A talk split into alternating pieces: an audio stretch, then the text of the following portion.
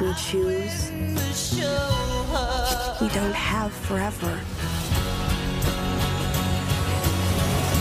All we have is a single day. The Sun is also a star shows that some people are meant to be together by destiny. Mm-hmm. What does it take to finding love against all odds? Well, I think it takes that motivation and drive because, of course, you need you see Natasha who's motivated to reverse her uh, family's removal order, but you also see Daniel who's motivated and and actually pursues Natasha by figuring out what she likes and then their common connection. And I think without either of the characters' motivations, the movie just wouldn't have happened. Yeah.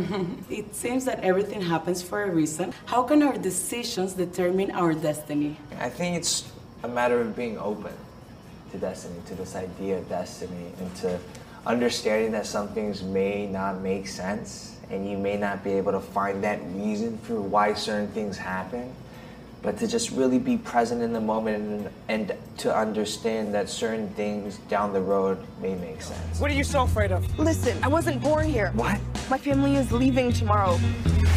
This is real, and I know you feel it too. When it comes to love, what's more important, being logical or following our heart, and why? Both. yeah, both. Um, and, and Natasha and Daniel find that middle ground in the movie because you have Yeah. somebody like Natasha who's only following her brain and her mind, and you have somebody like Daniel who's following his heart. And I think by the end of it, it's not that one way is better than the other, but the fact that you do need both. Yeah. And in what way can people be open their heart to destiny? Just about being present in the moment and. You know, without Daniel, I think being present enough to save Natasha's life at the beginning of the movie, it would have taken a very different turn. But the entire movie is about paying attention to the small things that matter. And so many times we go about our day not noticing all the small things that have to happen for you to be in a certain place. Yeah. The path we choose, we don't have forever. And the movie also reflects that we should have fun and faith in tragic moments. Why is that? Natasha's character says it perfectly uh, is when Daniel asks, "Is life a tragedy?" and she goes, "Well, we all die one day." Yeah. So you know, live life to the fullest. I guess is a cliche saying. but, but also I think it speaks to how powerful joy is. Because you mm. see Natasha in a moment in which it seems like there is no happiness that can be derived from this.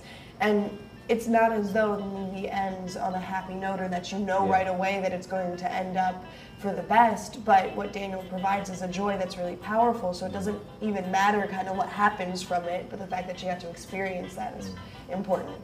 And what are some key factors for making a love story? A great book, a great book. A book, great book. uh, a great director, a great director, and a great cinematographer. yes, and a decent male lead and a fantastic female lead.